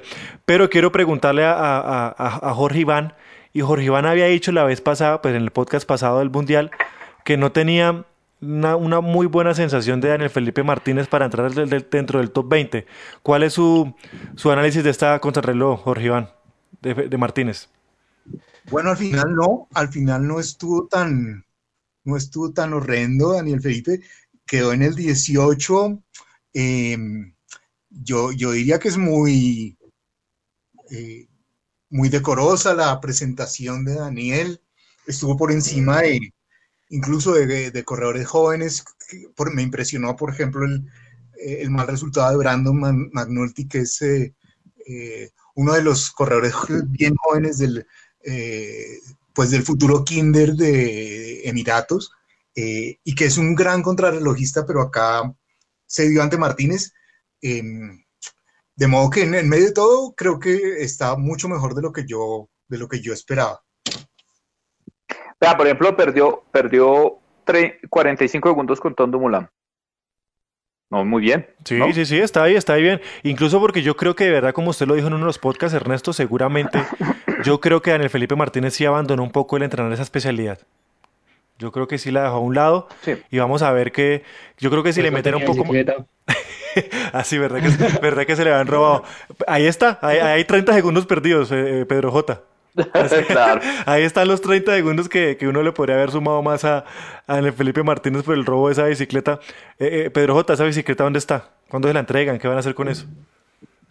No, no, yo no sé, yo sé que la policía la encontró y me imagino que cuando vuelva se la regresarán. El problema es que con la policía, fijo, se la vuelven des- desvalijada, sin ruedas. Parece que los CAIs vandalizados. Eso, eso va a estar en uno de, los, de las listas de los CAIs vandalizados seguramente. Por ahí se fue, ¿no? Pues se lo robaron, se perdió la bicicleta. Em, ya, entonces cerremos esta parte y nos vamos al... Oiga, no, pero, pero sí quisiera decir una cosa antes de que termináramos. Es que yo creo que algo que sí salió mal en este mundial es el recorrido de la crono de hombres.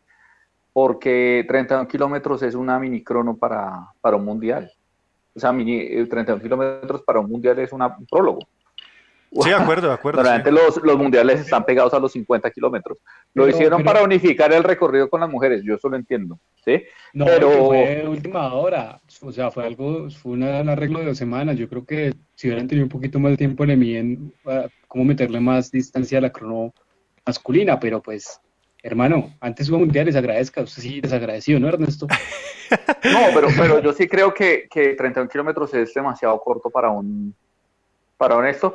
Y más bien me parece que eso, o sea, y unificar los recorridos creo que no, no deja buen sabor de boca. O sea, no, no, o sea, digamos, tener dos cronos de 31 kilómetros ambas para las mujeres parecía demasiado largo y para los hombres eh, muy corto, ¿no? O sea, eh, Mm, y las diferencias de tiempo fueron muy importantes. Yo ahí no estoy de acuerdo, Ernesto. A mí me parece que fue justo para las mujeres, estuvo apenas. Y sí corta para los hombres. Bueno, puede ser, pero en todo caso, pero en todo caso, no, o sea, obsesionarse en que tiene que ser el mismo recorrido Sí, no, no tiene mucho sentido porque, porque la verdad es que la de los, la de los hombres era muy corta y las diferencias de tiempo muy grandes. Eh, yo tengo para decir que ustedes saben que yo soy fanático y para mí una crono de menos de 60 kilómetros, eso es una... Eso no, eso no me sirve para mí. No me motiva a mí. Pero ojo, ojo, ojo que, que, bueno, digamos que en los mundiales últimamente lo han hecho de, de 50, de 50 y 55, pico, ¿no? sí, por ahí. Es- entonces está bien, digamos, razonable, 31 no es muy cortico. Ahora, lo- 31 en la crono, 31 puede ser una crono casi de una carrera de una semana, ¿no? Que las hacen de 25, de 26. ahora la hacen de 55 y Filippo Gana le mete uno- 1.30 a Wood Van Aert. Ah, no, la hacen de eso y llega al, llega, llega al Giro de Italia. sí, de acuerdo. Gana el Giro. Sí, sí, sí. ¿Cómo, No, Jorge? pero tenemos que poner a Camilo Telles a hacer una crono de 50 kilómetros a ver cómo nos va. Ah, no, no, pues yo, yo- mejor dicho, yo, no, yo es que yo no soy ciclista, Jorge Iván. ¿Cómo así? ¿Yo no puedo opinar porque no monto bicicleta, Jorge? Esa es también. Hagámosle, hagámosle, hagámosle esa crono. No, es un experimento de orden científico. No, pues yo la Ahora, hago. ya, ya las cronos no la hacen de 70 kilómetros porque se acuerdan que Indurain le me, eh, acababa la tour ahí, ¿no? Sí, sí, sí. la primera, sí, Cogía y le metía 7 minutos al segundo. En primera etapa ya, ya mataba a todo ese man. Bueno, Imagínense, le metía 6 y 7 minutos al segundo. O sea, no, no, no al malo, no, al segundo. sigamos de una vez. Obviamente, pues a, a Pantani le metía 12 minutos. Pues ya ahí para allá que quedaba. Sí, sí, sí. Bueno, sigamos, sigamos muchachos porque nos estamos quedando y ahora me toca ponchar a Gabriela para que nos cuente cómo fue la crono femenina, cuáles fueron eh, lo más resaltable de la crono femenina y quién fue la ganadora, porque pues aquí tenemos un hecho histórico que quiero que nos narre, porque la ganadora fue eh, la que ganó la ruta y también la que ganó la, la contrarreloj. Gabriela. Sí, Camilo, eh, no sé si histórico, yo no estoy muy segura de si eso nunca había pasado, pero bueno. No, sí, Eh, ya No, se había pasado. había ganado, eh, Elisa Longo había ganado acá en, en Bogotá. En, En- Duitama. en Duitama. Gianni Longo, En Duitama. Gianni Longo ganó la crono en Bogotá y la ruta en Duitama en 1995. Sí. Sí, es que yo salí Ah, a la bueno. crono en Bogotá. Y, sí, y también ganó en pista ese año, porque como ese, ese fue el último año en que el Mundial de Ciclismo era de ruta y de pista. Sí. Y, y la pista se ocurrió acá en el Luis Carlos Galán. Ah, ok. A mí mi papá, No, pero a mí mi entonces- papá se sacó a la, a la de Duitama. A mí a la crono. Bueno, pero sigue, sigue Galera. Eh, No, entonces, bueno, ganó otra vez Anna van der Breggen, la holandesa, segunda quedó la suiza y tercera quedó la holandesa, si no es mal. Y yo creo que, pues ahí, ella era una de las favoritas, y hablando de favoritas, yo creo que lo más impresionante de esta crono femenina y como a destacar, o sea, a mí me pareció, fue la caída de Chloe Dygert, ¿no?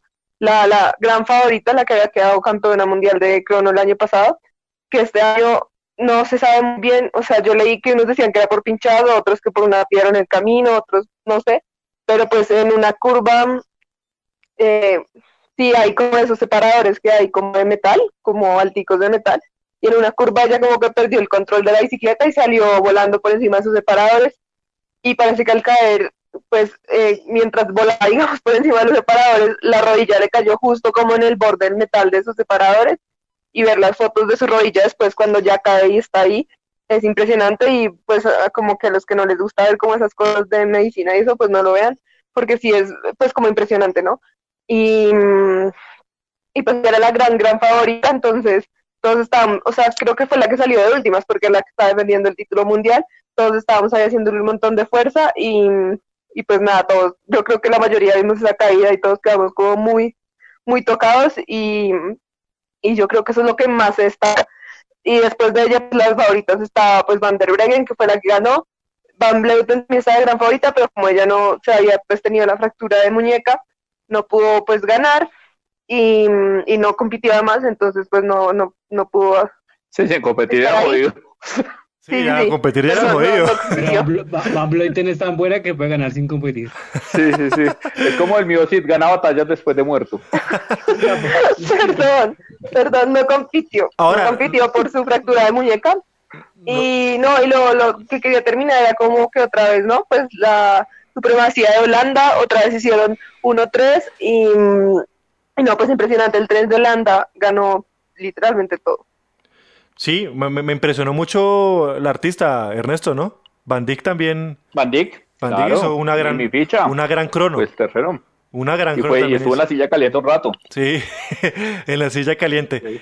Y, pero hay, Oiga, una, una cosa antes, qué pena, y me vuelvo un poco a lo, a lo femenino, ya que Gabriela menciona que hizo el 1 y eh, el, el 1-3 y el 1-2 en, en la ruta y no hizo el 1-2-3 en ruta porque, porque no descalificaron a, esa, a la Longo italiana que le botó la bicicleta a Nemic Van Blauten. Sí, fue feo, fue feo. Pero la podrá haber descalificado. Sí. Porque no se cayó, de acuerdo, pero es que eh, la descripción no es que se caiga nadie, sino que usted se salga su, de su de su de su carril y ella se el carril la cerró de embalaje. Bueno, línea de embalaje, su línea de embalaje eh, se sabe, la podrá haber descalificado y Holanda hacía el 1-2-3. Eso, eso, fue muy grosero, la verdad, lo que hizo Elisa Longo. Y se vio, y ya, pero se le vio con la cara de desespero, ¿no? Una cara de desespero porque, pues obviamente yo creo que dijo, todo el trabajo que estoy haciendo y me la cargué aquí como para que me termine rematando, yo le No, vi... y es que ella la embarra, ella la embarra porque, le... la verdad, porque ella, se, ella le abrió el espacio. También. Porque ella se, que, si ella se hubiera quedado en su carril, no pasa eso. Y para que le gane un embalaje de un mocho, eso es muy triste, ¿no? para que le ganen un embalaje, una, una enyesada literalmente, berraco. Duro, sí, duro, sí, duro. Duro esa parte de ahí. Eh, bueno, yo sí quiero entonces pasar, eh, yo creo que ya le hemos dado trámite acá al Mundial.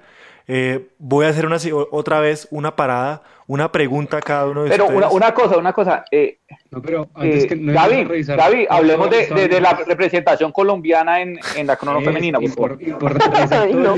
Gabriela, por favor, cuéntenos la, qué pasó con Colombia en, en la crono, la colombiana. Nino. cri, cri, cri. Pasó eso exactamente, silencio. Bueno, está entrenando, está entrenando con la bicicleta de Dani Martínez. Vamos a hacer un minuto de silencio por ese cupo que la Federación Colombiana no quiso aprovechar para haber mandado alguna corredora a la contrarreloj en el Mundial. En el mundial. Bueno, ya tampoco vamos a ver tanto silencio, ¿no? El, resto, sí, ya. El, tiempo, el tiempo es oro, el tiempo esto, esto se cobra. Sí, sí, sí. El tiempo es oro en radio, Camilo. sí, exactamente. Pero Gabriela, su editorial, yo creo que la editorial de Ernesto y Gabriela para, para darle fin a, a esta parte de, del Mundial sobre la no participación de Colombia. No, no, yo creo que ya lo hablamos ahorita un poquito, ¿no? Con, cuando hablamos de la línea. Y, y es eso, o sea, tiene una corredora buena en la contrarreloj que viene ganando el nacional de contrarreloj los últimos años, que es Ana Cristina Zanabria, y lo hubieran podido llevar y, y aprovechar ese cupo. Eh, Ana Cristina ahorita está en Colombia preparando pues su preparación disque para la vuelta femenina y eso, pero pues creo que correr un mundial es mucho más importante que prepararse para la vuelta femenina a Colombia y, y lo hubiera podido hacer muy bien. Depende de quién le preguntes. Depende, porque Tierra Atletas dice que tiene que ir a prepararse a Europa para correr el calendario nacional. Exacto. Uh, madre, que es caro, ¿no? Esas cuentas de cobro de Tierra Atletas están sabrosas para revisarlas en la Contraloría. Y, y nada, pues es eso. O sea, Ana Cristina viene ganando casi que es 2011, si no estoy mal, la crono. Solo en el 2018 no la ganó, pero um, de resto la ha venido ganando todos los años la crono femenina en la crono nacional y ha sido campeona nacional de crono, entonces, pues, y ella misma lo decía en una, una vez que pude estar char charlé con ella un momento, ella decía, pues a mí me gustaría poder defender mi título, de, eh, defender, no, pero me gustaría poder demostrar mi camiseta de campeona nacional de crono, porque pues este año por la pandemia no lo he podido hacer y no he tenido mucha oportunidad, entonces hubiera sido chévere que la hubieran llevado, pero... Ernesto, payasito. Payasito. Eh, sí, pero ojo, ojo que ella no pudo ir a correr con la camiseta nacional de crono porque era un mundial, ¿no? Ahí corren con la camiseta. Sí, de- sí, obvio no podía, pero igual, pues, Sí, que como que no sabía que era la a- El hecho, el hecho, sí, el hecho, el, el- el hecho de hacer. Payasito, Ernesto, payasito para la federación. No, payasito. Mire, ah, quiero decir una cosa, en el ciclismo femenino se están haciendo cosas interesantes, pero no lo está haciendo la federación. Lo está haciendo pues las ciclistas que por obra y gracia de, de- de un milagro han salido, ¿sí? Exacto. Y eh, se han ido para Europa unas y otro, por ejemplo, el equipo con Nago, pues la verdad está haciendo cosas, pero la federación es un... Gracias a los pues, petrodólares. menos que nada. Gracias a los árabes. Menos que Gracias. nada. Gracias, Es amigos árabes musulmanes. Es una federación a pesar de sí misma. Sí. Gra- gracias, amigos árabes, por invertir en el Colnago. Muy eternamente Sí, agradecidos sí. desde esta casa. El quemadero, el quemadero, es plática del quemadero, ¿no? Sí, erraco, erraco como que me deja. Nosotros creemos en el fracking y en licuar el gas. Todo eso nosotros, nosotros Sí, Ineos, Ine- Ine- Ineos y Guay a muerte. rompan, rompan ese piso, pero patrocinen. Sí, sí, sí, sí, sí. pero eh, Como a Bianca, a Bianca todo el mundo le cae. A Bianca organiza un equipo, lo patrocina y lo lleva a Europa y, y- y yo ya lo perdono por todas las maletas que me han botado, y todas todas las, veces que me han dejado tirado. todas las veces que han dejado, todas las maletas que han dañado, todo, todo lo que se ha perdido. Todo, todo, todo. Yo creo que ya es momento de cerrar el tema del mundial y vamos a dedicarle unos 10 minuticos. La gente debe estar cansada. Esto es una prueba de fondo en, en- en los podcasts, lo que estamos, lo que hacemos siempre eh, al hablar.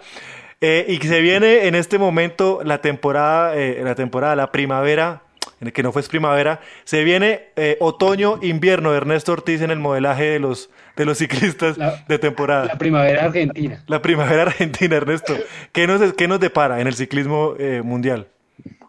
Pues Camilo, eh, va a pasar algo muy raro y es que si viene la primavera ciclística, digamos, ¿no? Las carreras que normalmente se corren en, en primavera, que son básicamente clásicas y que termina y remata con el Giro de Italia, ahora se va a correr todo el tiempo.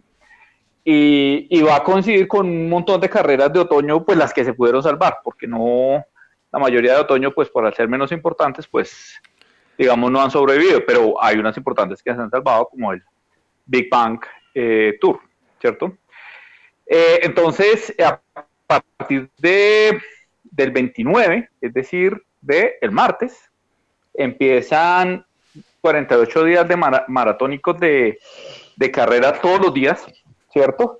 Eh, voy a mencionar únicamente lo más relevante de esta semana, y es que del 29 al 13 corre el Big Bang Tour, eso es una, eso es lo que antes se, se llamaba el Tour del Benelux, es una, un montón, eh, es como, como, como el que vimos este tan sabroso, el de Balonia, ¿sí? pero del World Tour, entonces es más bacano, entonces hay que verlo.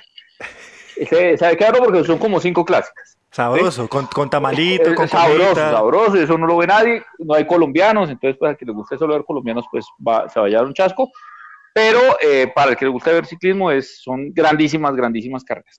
Y después ya vienen cosas más familiares para nosotros, como el miércoles se corre la flecha balona masculina y femenina, eh, la flecha Valverde, como dice Pedro, ah, gran candidato, suena, suena, suena, eh, dicen que, que ahí va a reaparecer Egan Bernal, está prescrito Pogachar, está prescrito Roglic, está prescrito eh, más o menos medio mundial. Eso es un poco la idea. Y el, el 3 empieza, el, el día que acaba el Tour empieza el Giro de Italia y el siguiente, y ese domingo, es la Lieja Bastón Lieja femenina y masculina. Primero la femenina, después la, la masculina. Entonces viene una semana de muchísimo, muchísimo, muchísimo ciclismo. Este año, por todas estas rarezas, lo que llamamos normalmente la Semana de las Ardenas, el tríptico de las, Arbena, de las Ardenas, pues va, quedó muy separado porque el 4 va a ser la Lieja, pero hasta el 10 va a ser el Amstel Gold Race y normalmente la Amstel Gold Race pues es la primera. Ustedes recordarán, Amstel Gold Race es un domingo, la Lieja, la, la, la flecha balona un miércoles y la Lieja eh, que pues es un monumento del ciclismo nada más y nada menos, pues es el siguiente domingo. Mm, yo les conté que yo peregriné a Lieja y Bastogne. Sí, sí, yo les conté eso. Sí, sí, sí. ¿Y qué tal? Eh, no. Lieja es, un, es una ciudad inmunda, no, o sea, realmente no hay nada que ir a hacer allá, sino a ver la callita donde llega la esta, yo me tomé una foto, no más. ¿Y dónde dan la vuelta? Eh, ¿Dónde dan la vuelta? No, pero eso es en Pero en Bastogne sí es una ciudad muy linda, muy, muy linda y además pues está todo el tema de la Segunda Guerra Mundial y todo, digamos que vale mucho la pena. Ellos dan la, ellos dan la vuelta en Bastoña cerca donde hay un monumento, unos monumentos, ¿no? De la Segunda Guerra Mundial, y donde hay un tanque, ¿es un tanque o no, no recuerdo? Qué, no, yo, lo que pasa es que eh, en, Bastogne eh, fue, hay, hay batallas de Primera y Segunda Guerra Mundial, entonces en toda la ciudad hay monumentos de todo, ¿sí? Ellos eh, llegan, digamos, por la vía principal, que hay unos monumentos a la Primera Guerra Mundial, unos tanques en efecto, y hacen una rotonda que es que está hecha urbanísticamente para el ciclismo. Y, la rotonda dice, aquí da la vuelta, o sea, tiene las placas alrededor eh, de la rotonda, aquí da la vuelta la Lieja Bastón Lieja, y ahí dan la vuelta, o sea, es muy emocionante. Yo ahí tengo fotos y todo. y entonces, que iremos publicando. Una, semana mucho ciclismo. Bueno, eh, eh, Pedro J. Velandia, ¿usted tiene la pinta para esto, para, para la colección otoño-invierno que se viene en el ciclismo? Eh, sí, y quiero de una vez corregir a Ernesto y aprovechar lo que dice Jorge porque estaba revisando. Sí hay un colombiano en el Big Bang Tour, el gran colombiano, el grandísimo corredor, Brandon Rivera. Aplausos todos de pie, por favor, muchachos. prescrito, prescrito. Está prescrito, no, yo creo que sí, yo creo que sí va a correr y vamos a estar vigilándolo, ¿no? De cerca, vamos a estar ahí viendo cuáles son sus jugadas. No, yo creo que lo, a, lo vigila, a, a, a, lo vigila Matthew Van Der Poel. Esa es la rueda a seguir. No, pues, eh, pues Brandon es el que marca. Brandon es el que marca. No es que si, si, si, si Van Der Poel ataca, el que marca es Brandon. ¿Usted qué cree? Eso no, no es así. Bueno, eh, eh, el, gran candidato para el Big Bang es pues Matthew Van Der Poel. Es exactamente sus características, es la región por donde él pues entrena, ¿cierto? Entonces digamos que, que sería él, pero pues también hay nombres pues muy interesantes como Jacob Philipsen eh, o eh, el Stever, bueno, el de Kurnik, pues es su, se sienten, ¿no? Gilbert, Gilbert está prescrito. El Lampaert. Sí, pues. Gilbert está prescrito. Esos son los terrenos de ellos. Eh, es donde tiene que. Llegó su momento de brillar. Sí, exactamente. ¿Cuáles son sus perspectivas, eh, Gabriela Mancera, para ver esta, esta, esta, esta colección otoño-invierno de ciclismo? Eh, no, pues a mí me parece muy digamos que una de las, y yo le empecé a coger cariño, digamos, a las clásicas y todo eso cuando entré al proyecto de Caballito, yo antes no lo veía mucho, era de esas aficionadas que en realidad no veía mucho las clásicas de primavera y cuando ustedes empezaron a hablar de esas carreras empecé a ver con juicio y fueron muy emocionantes, digamos, el año pasado cuando siguen en primavera y por eso me emociona bastante que ahorita se puedan realizar y que en realidad empieza, yo creo que pues bueno, obviamente viene el Giro, que es carrera de tres semanas, pero estas pequeñas clásicas, yo para mí es la temporada más emocionante del ciclismo y a uno siempre le gusta es como ese inicio del ciclismo, ¿no? Porque ya después empieza el inicio, las clásicas de primavera y luego el Giro. Ahorita consigo, pues obvio que el Giro es al mismo tiempo, pero, pero en realidad esa, esa, esa primera parte del ciclismo es muy emocionante porque son carreras como un poco las de hoy, ¿no?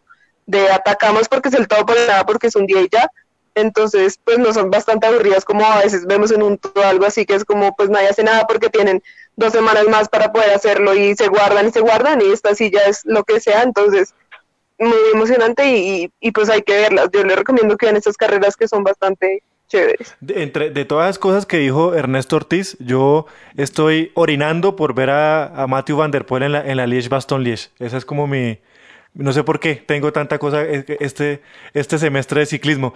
Jorge Iván Salazar, ¿ya tiene todo listo para acomodarse para ver lo que se viene 48 días de ciclismo? ¿De clásicas? Sí, en buena medida, en buena medida yo estoy muy preparado. Em, estoy ya como cancelando clases para poder dedicarme al tema. Em, eh, yo creo que estas carreras eh, van a ser particularmente bonitas porque con esta urgencia de ganar que tienen los equipos y los corredores, y visto que en el Tour hubo tanto control y, hay tantos equipos y tantos corredores que tienen que mostrarse que, eh, pues de pronto mucho de, lo, de, la acción que no logramos ver en el Tour la, estaremos viendo en estas carreras. Listo, Jorge Iván, espero que tenga muy buenas excusas para, para sus clases. no, no las tengo tampoco importa mucho. Ernesto Ortiz está la misma. Diga, diga. No, quisiera mencionar que para nuestros oyentes es muy interesante también, pues si les gusta seguir a los colombianos y a los ecuatorianos, también nos siguen ecuatorianos. Yo creo que ciclistas como Higuita y Narváez son ciclistas que se adaptan a estas, a estas carreras y que y que vamos a ver si logran explotar acá. Qué bonito sería que Colombia tuviera un galán clasicómano que nos animara también eh, este tipo de carreras. Sergio Luis Senado lo hizo en, en alguna época, y me pare, pero me parece que este año también los va a correr porque lo tenían prescrito el Giro, pero ya no sale. Entonces, tal vez es que lo van a dejar, lo van a poner a correr las clásicas de primavera. Imagínese, Ernesto, que si ya de por sí hay un, hay un montón de frikis colombianos que se ven la, la primavera ciclística, como el señor Eddie Jacome, como usted, ¿qué tal donde llega a salir un colombiano bueno para esas cosas? No, pues imagine un tipo bueno, un colombiano bueno para el pavé, no joden.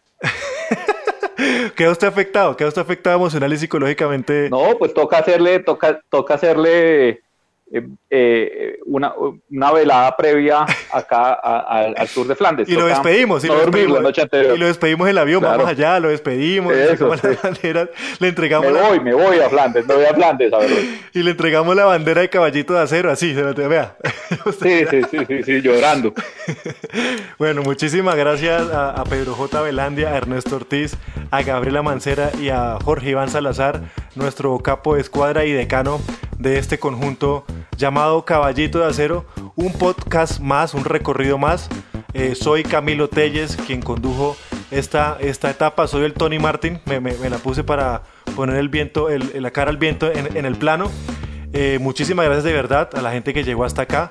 Insistimos, eh, nos gustaría que nos dejen sus comentarios en nuestras redes sociales, sobre todo en Twitter, donde estamos en cada momento interactuando. En ebooks, en iBooks, pueden poner eh, los comentarios, también ponerle me gusta en las diferentes plataformas donde está alojado este podcast. Nos ayuda muchísimo para posicionarnos y cada vez crecer mucho más en esto que más nos gusta, que es opinar, analizar y hablar sobre el ciclismo, el deporte más lindo del mundo, pero también el deporte más difícil, el deporte de los gladiadores y las gladiadoras. Así que nos estaremos escuchando en esta semana porque obviamente vamos a estar hablando sobre lo que se viene en, la temporada, en, la, lo que he calificado en la colección eh, otoño-invierno del ciclismo. Chao, chao.